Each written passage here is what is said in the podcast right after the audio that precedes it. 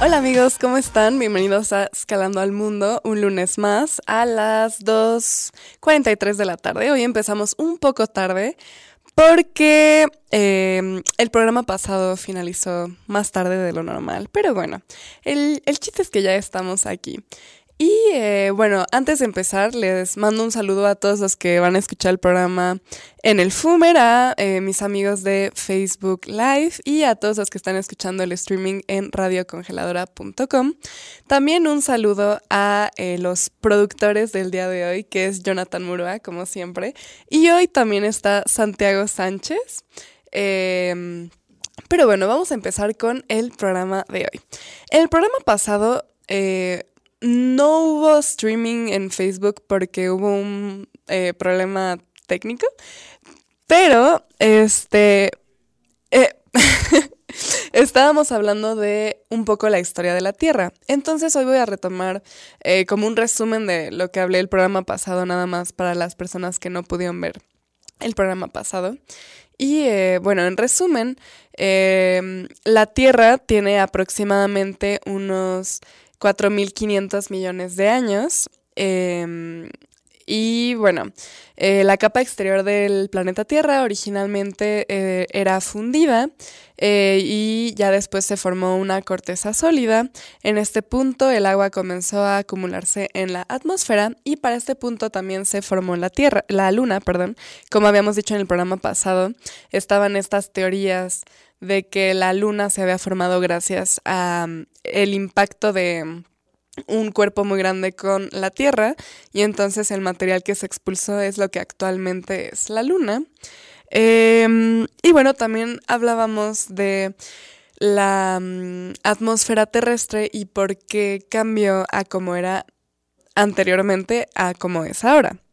Y para las personas que no lo saben, la atmósfera terrestre originalmente no tenía prácticamente nada de oxígeno. Y este oxígeno fue gracias a las cianobacterias que habitaban ya en este entonces en la Tierra. Recordemos que las cianobacterias fueron de las bueno, de los primeros seres eh, vivos de la Tierra. Y lo que hacían era que, al igual que nuestras plantas actuales, se eh, alimentan por medio de un proceso de fotosíntesis este proceso lo que hace es que absorbe eh, dióxido de carbono y expulsa oxígeno, así que estas cianobacterias, como eran tantas, expulsaron tanto oxígeno que llegaron eh, a cambiar eh, la composición química de la atmósfera terrestre y es por eso que ahora nosotros respiramos oxígeno y no dióxido de carbono. Entonces, bueno, retomamos un poco esto de el programa pasado y hoy eh, específicamente nos vamos a concentrar en las eras geológicas de la Tierra, em, digamos los periodos y los estadios evolutivos que tuvo desde un punto de vista geológico. Em, la primera etapa, que es en una Tierra primitiva, se conoce como la era adiana o era de Hades. Ahora, ¿por qué tiene esta, mm, este nombre y es porque nos recuerda a cómo sería el infierno. Por eso es que tiene esta como referencia a Hades. La Tierra, eh, la Tierra primitiva era muy parecida a lo que actualmente es Venus. Venus es un planeta que tiene un efecto invernadero que no deja escapar el calor que tiene, por lo que es el planeta más caliente del sistema solar y no es Mercurio como muchas personas podrían pensar. Y también es un planeta que está repleto de dióxido de carbono y em, un sinfín de volcanes. Así es como se cree que era la Tierra originalmente, o bueno, hace 4.5 eh, millones de años. En esta época, eh, obviamente no había vida, o sea, era un, eh, un planeta inerte, estaba eh, en un constante estadio de erupciones volcánicas y en este periodo se comenzó con la formación de océanos. Eh, recordemos que hay teorías que dicen que la, el agua vino al planeta desde el espacio. O sea que vino a través de, em, de, de, cometas, que recordemos que los cometas son prácticamente trozos de hielo sucio que vienen de las afueras del sistema solar, o que también pudieron haber venido de eh, meteoros. Entonces, en este periodo, que es el periodo adiano, que es aproximadamente hace 4.500 millones de años atrás, pues empezó la formación de océanos, o sea, la llegada del agua a la Tierra, y también eh, se empezó a enfriar la superficie terrestre. Después de esta etapa tenemos la etapa arqueana, que fue ya hace 3.800 millones de años atrás, y aquí comenzó eh, a oxigenarse el aire. Y esto es gracias a lo que mencionábamos anteriormente, que es la metanogénesis de, los, de las cianobacterias. Em, las primeras, bueno, los primeros seres vivos de la Tierra eh, se cree que pudieron haber sido las algas y posteriormente las bacterias. Entonces, eh, recordemos que las células animales son las eh, procariotas y son diferentes a las células eucariotas que son la de las, la de las plantas. Entonces fue pues ya en este periodo, o sea, hace 3.800 millones de años que comenzó la vida en la Tierra. Después de, estas, de estos dos periodos tenemos el periodo o la era proterozoica, que ya comenzó hace 2.500 millones de años. Em, y aquí las células, que originalmente pues eran bastante básicas, o sea, solo tenían eh, una mm, membrana, digamos, protectora y unos pequeños organelos primitivos en su interior, ya empezaron a evolucionar y se formaron las células complejas, que serían las eucariotas, o sea, que eh, anteriormente eran procariotas y después evolucionaron y se hicieron eucariotas. Eh, en este periodo comenzó la primera gran glaciación, o sea, eh, la Tierra se hizo helada eh, y comenzaron los primeros seres pluricelulares, o sea que tenían más de una célula. Entonces, esta etapa fue muy importante porque aquí, o sea, hace 2.500 millones de años atrás, comenzó realmente la evolución eh, de los seres vivos y empezó cada vez a ser más y más y más complejo. Em, después tenemos la etapa paleozoica paleozoica, una disculpa, que fue, ya aquí hacemos un gran salto eh, cronológico hace 488 mil eh, años atrás.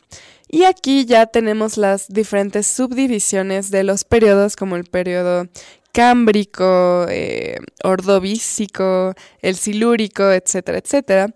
Y bueno, en este, en este, en esta era paleozoica comienzan a existir las primeras conchas, los primeros huesos y los primeros dientes. También eh, comienzan los primeros animales vertebrados, o sea que cuentan con un sistema de una columna vertebral.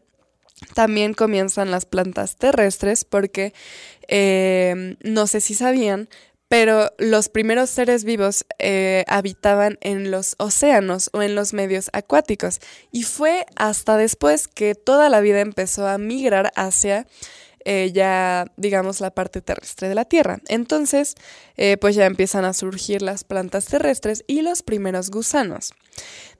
posteriormente comienzan a evolucionar los animales acuáticos en animales que ya tienen un sistema óseo eh, y también aparecen los tetra, tetrápodos. Una disculpa, me trabé demasiado con esa palabra. Los tetrápodos, que son animales que ya pues tienen o que caminan en cuatro eh, patas. Después, eh, ya hasta el periodo carbonífero, que ya sería el final de la era paleozoica, tenemos a los primeros anfibios y a los reptiles. O sea que esto es un dato muy curioso. Primero eh, hubieron eh, animales que eran anfibios y reptiles y hasta después empezaron los primeros mamíferos. Pero también algo muy interesante es que los mamíferos descendemos de los reptiles, porque los primeros mamíferos realmente eran reptiles mamíferoides. Entonces, pues es algo muy interesante. Imagínense cómo eran estos animales que eran como mitad iguana, que empezaban a tener como un poco de, de pelo. Entonces, pues es bastante interesante cómo se dio esta evolución. Eh, terminando el periodo paleozoico, tenemos eh, la era mesozoica, que aquí ya es como la era donde comienzan eh, los grandes, la gran fauna, digamos, o sea, antes los animales y las plantas eran muy pequeñas, pero en este periodo ya empiezan pues los dinosaurios, que ya es donde se subdividen el periodo Triásico, Jurásico y el Cretácico. En el periodo Triásico, que pues este ya es un término que muchas personas reconocen, primeros dinosaurios y que también eran dinosaurios mamíferos. Entonces, aunque muchas veces tenemos esta idea de que los dinosaurios únicamente eh, tenían a sus crías a través de huevos, pues también había dinosaurios que eran mamíferos. Em, entonces, realmente nosotros, eh, bueno, todo el, eh, todos los animales mamíferos descendemos de cierta manera de los dinosaurios. En el periodo Jurásico, que ya es aproximadamente hace 100, hace 199 millones de años, comienzan realmente los grandes dinosaurios, como el Argentinosaurus, el Tiranosaurio Rex, etc. Eh, y en el periodo Cretácico, eh, bueno, ya es, digamos, la última etapa de los dinosaurios, y em, aquí evolucionaron la micro la microbiota, digamos, y empezaron los insectos, las flores y los pájaros. Algo también que es muy importante de recalcar es que en este periodo los insectos que conocemos hoy en día eran mucho más grandes y esto es por lo mismo de la sobreoxigenación que había en esta etapa. Esto ya habíamos platicado en el programa pasado, pero igual para las personas que no lo pudieron ver o que no eh, vieron el streaming, eh, en esta etapa había tanta oxigenación producto de la fotosíntesis de las cianobacterias que toda la fauna era excesivamente más grande que ahora. Por ejemplo, estábamos dando el, ejemplo de las cochinillas, que en ese momento eran conocidos como trilobites. Trilobites porque tenían tres lóbulos, o sea, su caparazón, si lo quieren ver así, tenía como tres secciones. Eh, eran de aproximadamente no sé, más de un metro de, longitud o dos metros, tres metros. Y ahora, por ejemplo, las cochinillas, que son, digamos, como los eh, sucesores de estos trilobites, pues miden un centímetro, eh, yo creo que dos centímetros máximo. Entonces, para que se den una idea de cómo también cambió el tamaño de la fauna. Eh, terminando el periodo Cretácico, que es cuando se extinguen los dinosaurios gracias a pues este meteorito, tenemos la época Cenozoica, que ya es hace 55 millones de años. Y aquí es cuando se empieza a poner muy interesante porque es cuando aparece por primera vez los mamíferos que son los antecesores de la raza humana. Eh, en esta época, que es la Cenozoica, los mamíferos crecen.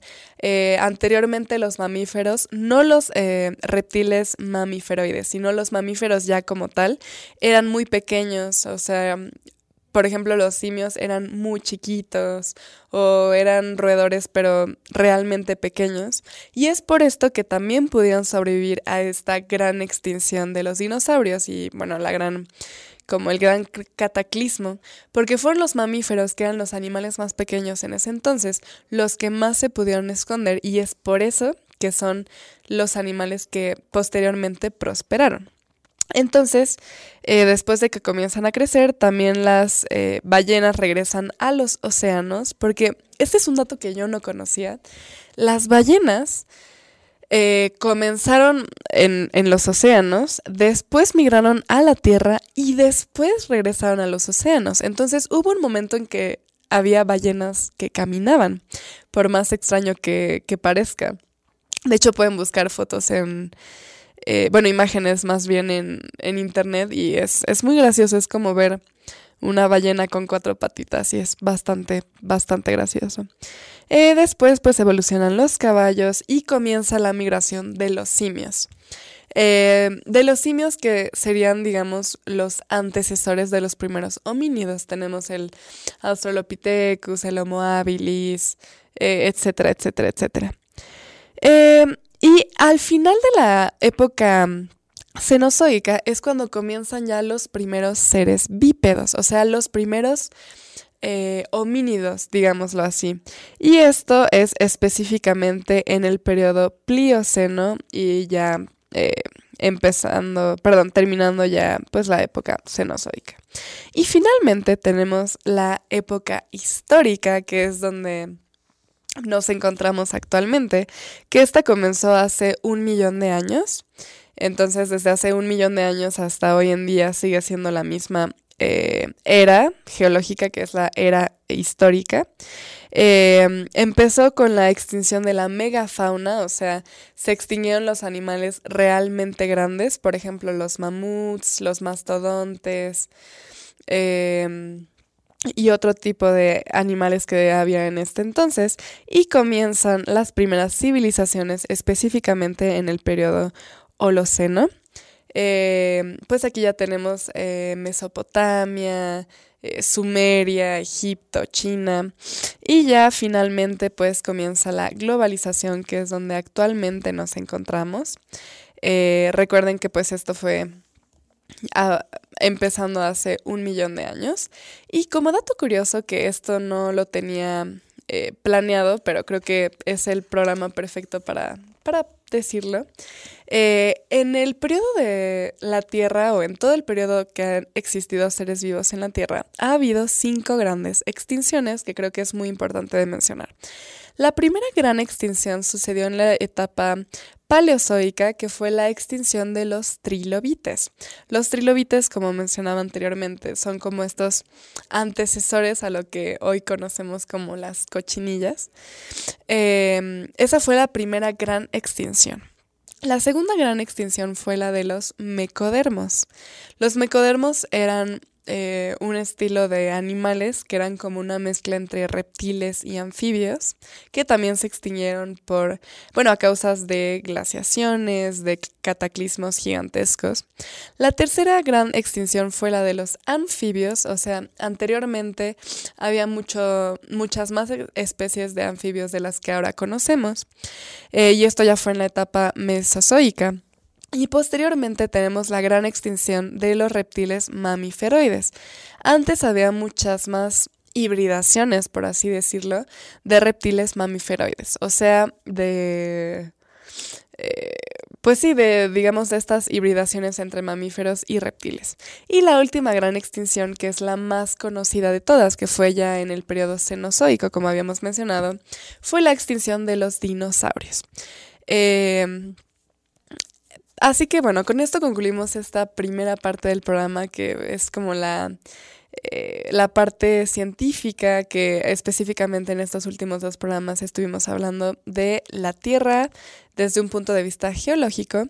Ahora vamos a eh, pues ya la parte eh, cultural, que hoy vamos a seguir hablando de música, pero ya terminó la historia de la música.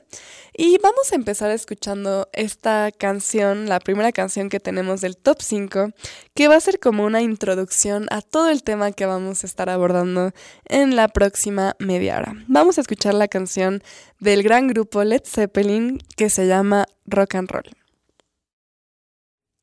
Y regresamos a Escalando al Mundo. Espero que hayan ah, disfrutado de esta primera canción de eh, el grupo Led Zeppelin, que es de lo que vamos a hablar en este bloque, digamos. Vamos a hablar de esta gran banda que es Led Zeppelin. Pero antes, pues eh, voy a mandar un saludo a todas las personas que me están escuchando en el Fumer, a mis amigos del streaming de Facebook Live y por supuesto a los que me están escuchando en radiocongeladora.com. Em, también eh, quiero mandar un saludo especial a eh, Mónica Schwebel, que hoy es su cumpleaños. Y bueno, pues espero que tengas un buen día. Ahora sí me vi muy, eh, muy como patrocinadora. Pero bueno, pues un saludo y feliz cumpleaños. Ahora sí vamos a hablar de Led Zeppelin. Eh, es una banda que pues es de mis favoritas. La verdad es que me gusta muchísimo la música que, que hicieron. Em, y bueno, para las personas que no los conozcan o que les gustaría conocerlos más, pues este es el programa perfecto para ustedes. Vamos a comenzar mencionando que Led Zeppelin fue un grupo británico fundado en 1968 por el guitarrista Jimmy Page, que es pues el guitarrista de Led Zeppelin. Jimmy Page perteneció anteriormente a The Yardbirds, que es pues también bueno, fue un grupo inglés de rock, eh, también muy conocido, y la banda eh, eh, estuvo integrada por John Paul Jones como bajista y también tecladista, el vocalista Robert Plant y, bueno, ya dijimos en, en guitarra Jimmy Page y en batería John Bonham. Robert Plant y John Bonham también habían coincidido anteriormente en una banda llamada The Band of Joy. Eh, así que pues ellos se conocían antes de tener este proyecto de Led Zeppelin en esta banda. Led Zeppelin es muy conocido por tener elementos con un amplio espectro de influencias como lo son el blues, el rock and roll, el soul, eh, un poco de música celta, también música este, india, folk y también tienen un poco de country. Em, la banda se separó en 1980 eh, debido a la muerte de John Bonham. Vamos a hablar de eso eh, más adelante. Y eh, todavía se conoce como una de las bandas más influyentes en toda la música del rock. Em, hasta la fecha ha vendido más de 300 millones de álbumes en el mundo, incluidos 111 millones únicamente en Estados Unidos. Y es la segunda banda con más discos de diamante. Eh, los discos de diamante se otorgan cada 10 millones de ventas en Estados Unidos. Entonces, pues imagínense cuántos discos vendieron y solamente eh, le gana The Beatles. Así que pues es una banda muy grande, Led Zeppelin. Em, bueno, eh, ahora sí vamos a hablar un poco de su historia y de su formación. El grupo deriva de la banda The Yardbirds, The Yardbirds decidieron separarse a finales de la década de los 60 eh, y fue cuando Jimmy Page, que es guitarrista, y Chris Della decidieron eh, seguir con otro proyecto al que le llamaron originalmente The New Yardbirds. Em, así que bueno, pues empezó como el proyecto eh, con estos dos músicos. Eh, Jimmy Page nació el 9 de enero de 1944 en Inglaterra y él había sido un prestigioso músico de sesión antes de incorporarse a los Yardbirds. Eh, participó, participó en discos de numerosos grupos como son The Who, Dave Berry, eh, Donovan o The Kings. y en varias de estas grabaciones conoció al bajista y tecladista John Paul Jones.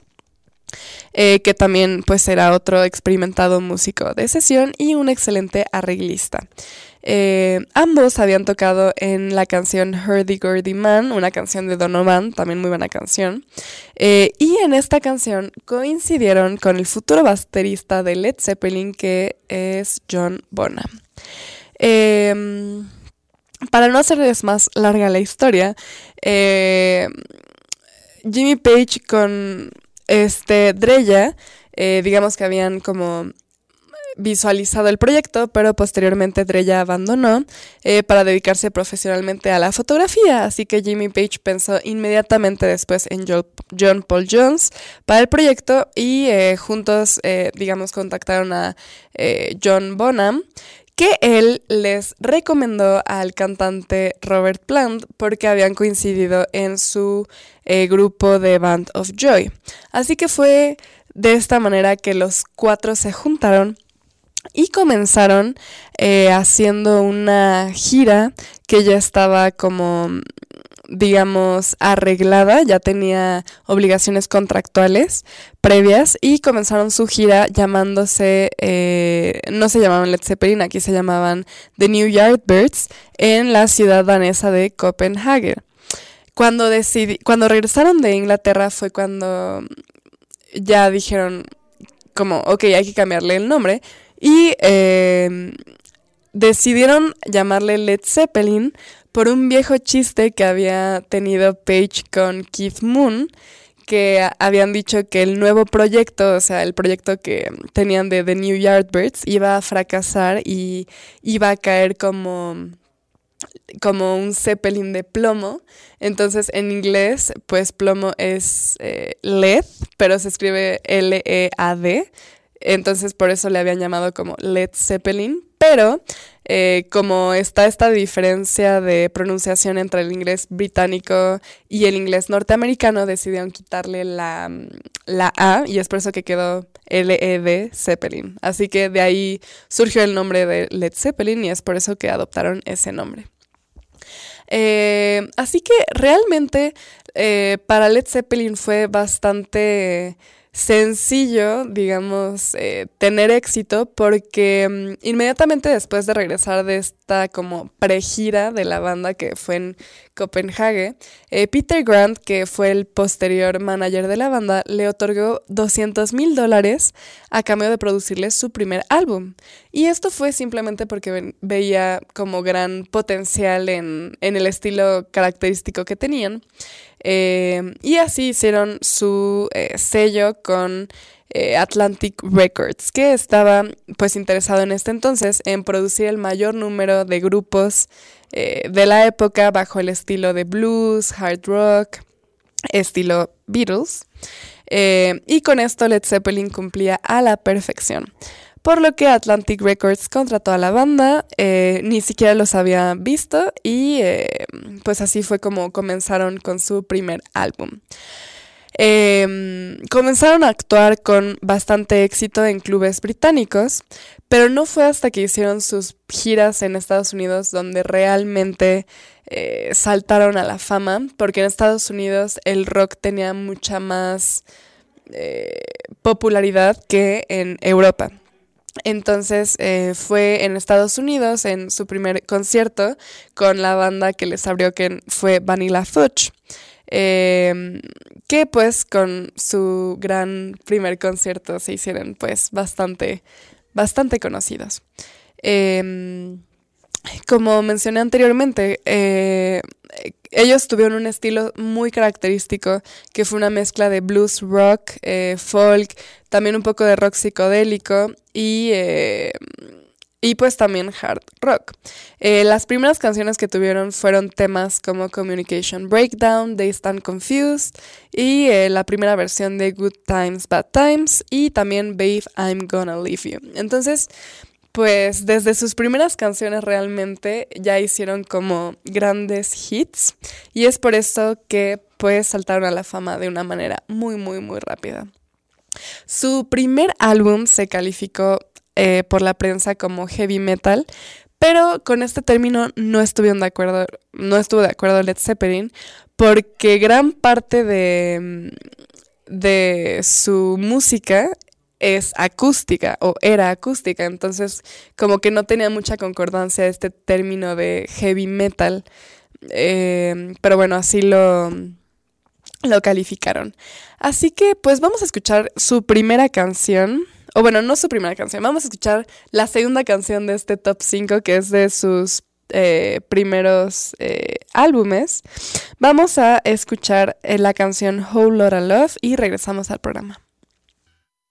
Y bueno, como habrán podido escuchar con esta canción, pues ya se dieron cuenta del estilo de esta banda. Eh, como podrán haber notado, el cantante, bueno, el vocalista que es Robert Plant, pues hace como estos gritos tan característicos. Eh, y bueno, pues la guitarra de Jimmy Page y claro, la batería que en esta canción eh, tuvo gran solos de, pues de John Bonham. Esta canción que escuchamos fue el del segundo álbum de Led Zeppelin, que fue de 1969, eh, donde escuchamos canciones como esta, que es Whole Lotta Love, también está Heartbreaker, Thank You o Ramble On. Eh, con este disco, eh, digamos que la banda se convirtió en un espejo básico para la multitud de, de conjuntos surgidos eh, desde este momento. O sea, ya con este disco se convirtieron como en un icono del, rock. Em, pues para toda la historia, ¿no? Después en 1970 sacan su tercer disco que se llama Led Zeppelin 3. Bueno, de hecho sus discos hasta ahora son Led Zeppelin 1, Led Zeppelin 2, Led Zeppelin 3. Eh, y en este nuevo disco que es eh, de 1970 ya sacan como nuevas eh, nuevos géneros que serían como más folk. Aquí ya tienen canciones como Immigrant Son o Since I've Been Loving You. Ambas muy buenas canciones. Em, y bueno, al mismo tiempo, sus conciertos se fueron haciendo cada vez más eh, aclamados, digamos. Em, y bueno, aunque realmente cualquier disco de ellos se hizo realmente popular, fue hasta 1971 con su disco Led Zeppelin 4, eh, que ya llegan como sus canciones más, más, más importantes, que por ejemplo tenemos aquí temas como Black Dog, eh, Rock and Roll, que es la que escuchamos eh, como primera de nuestro top 5 y también Stairway to Heaven, que es la canción más conocida de Led Zeppelin, aunque no necesariamente su mejor canción.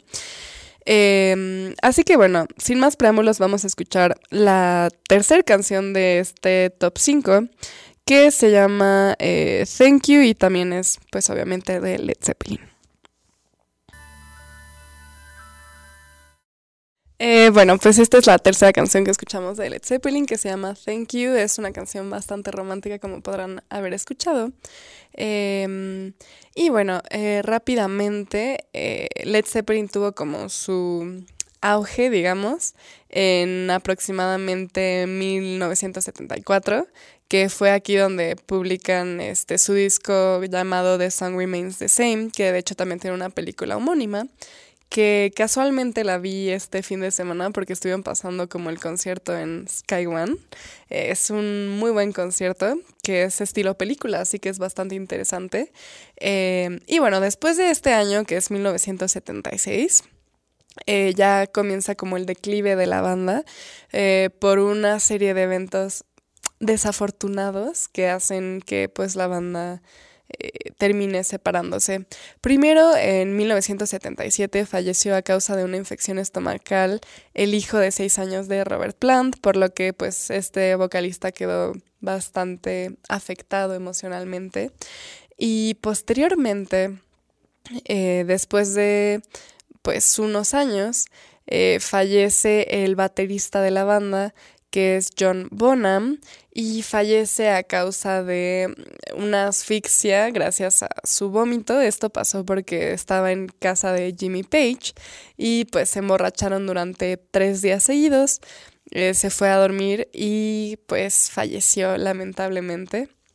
Así que fue esto lo que hizo que la banda se separara.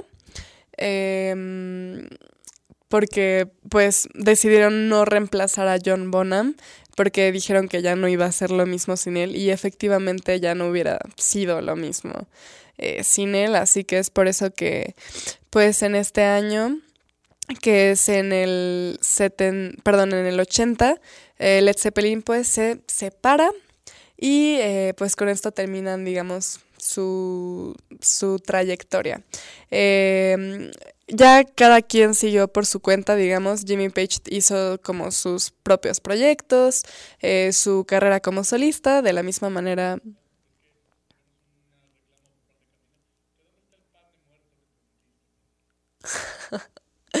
eh... bueno, me están reclamando aquí en cabina que por qué no traje pan de muerto que le había prometido eh, a Majo y a Ezequiel y a Jonathan y tienen razón, eh, me disculpo, la verdad es que lo había olvidado por completo. Eh, tuve mucha tarea. Pero lo hago. sí, yo les prometo que se los voy a pagar antes de que termine el semestre. Se los prometo, se los prometo. O sea, ya casi un mes, antes de un mes, se los prometo. Bueno, ahora sí continúo con mi programa. Eh, una disculpa por eso, es que me habían reclamado por un pan de muerto que les prometí y nunca les di. Pero bueno, este, ya cada quien siguió con sus carreras como solista. Igual Robert Plant, pues, tuvo ya sus canciones, pero eh, como solista. También tuvo un proyecto eh, que es conocido, se llama The Honey Drippers, donde también salió Jimmy Page en algunas canciones. Y estas pues ya son canciones completamente diferentes al estilo de Led Zeppelin. Eh, así que pues digamos así terminó Led Zeppelin. Y no fue hasta 2007 que se juntaron todos para hacer como un concierto mm, ya este pues de reunión y de hecho este pues cantó Robert Plant, estuvo John Paul Jones, Jimmy Page y el hijo de John Bonham eh, que es Jason Bonham eh, tocó la batería entonces eh, pues también fue como una manera linda de dar el homenaje a su papá. Así que, pues bueno, esto fue Led Zeppelin. hubo muchas cosas que me faltaron mencionar, pero si quieren más detalle acerca de esta banda, pues no olviden dejarlo en los comentarios de Facebook Live. Y espero que les haya gustado mucho este programa. Eh, pues esto fue Escalando con Pau y nos Escalando el Mundo, perdón. Nos vemos el próximo lunes, igual a las dos y media. Y los dejo con la última canción que es muy conocida y es un gran icono del rock, que es Stairway to Heaven de Led Zeppelin. Así que hasta luego y buenas tardes.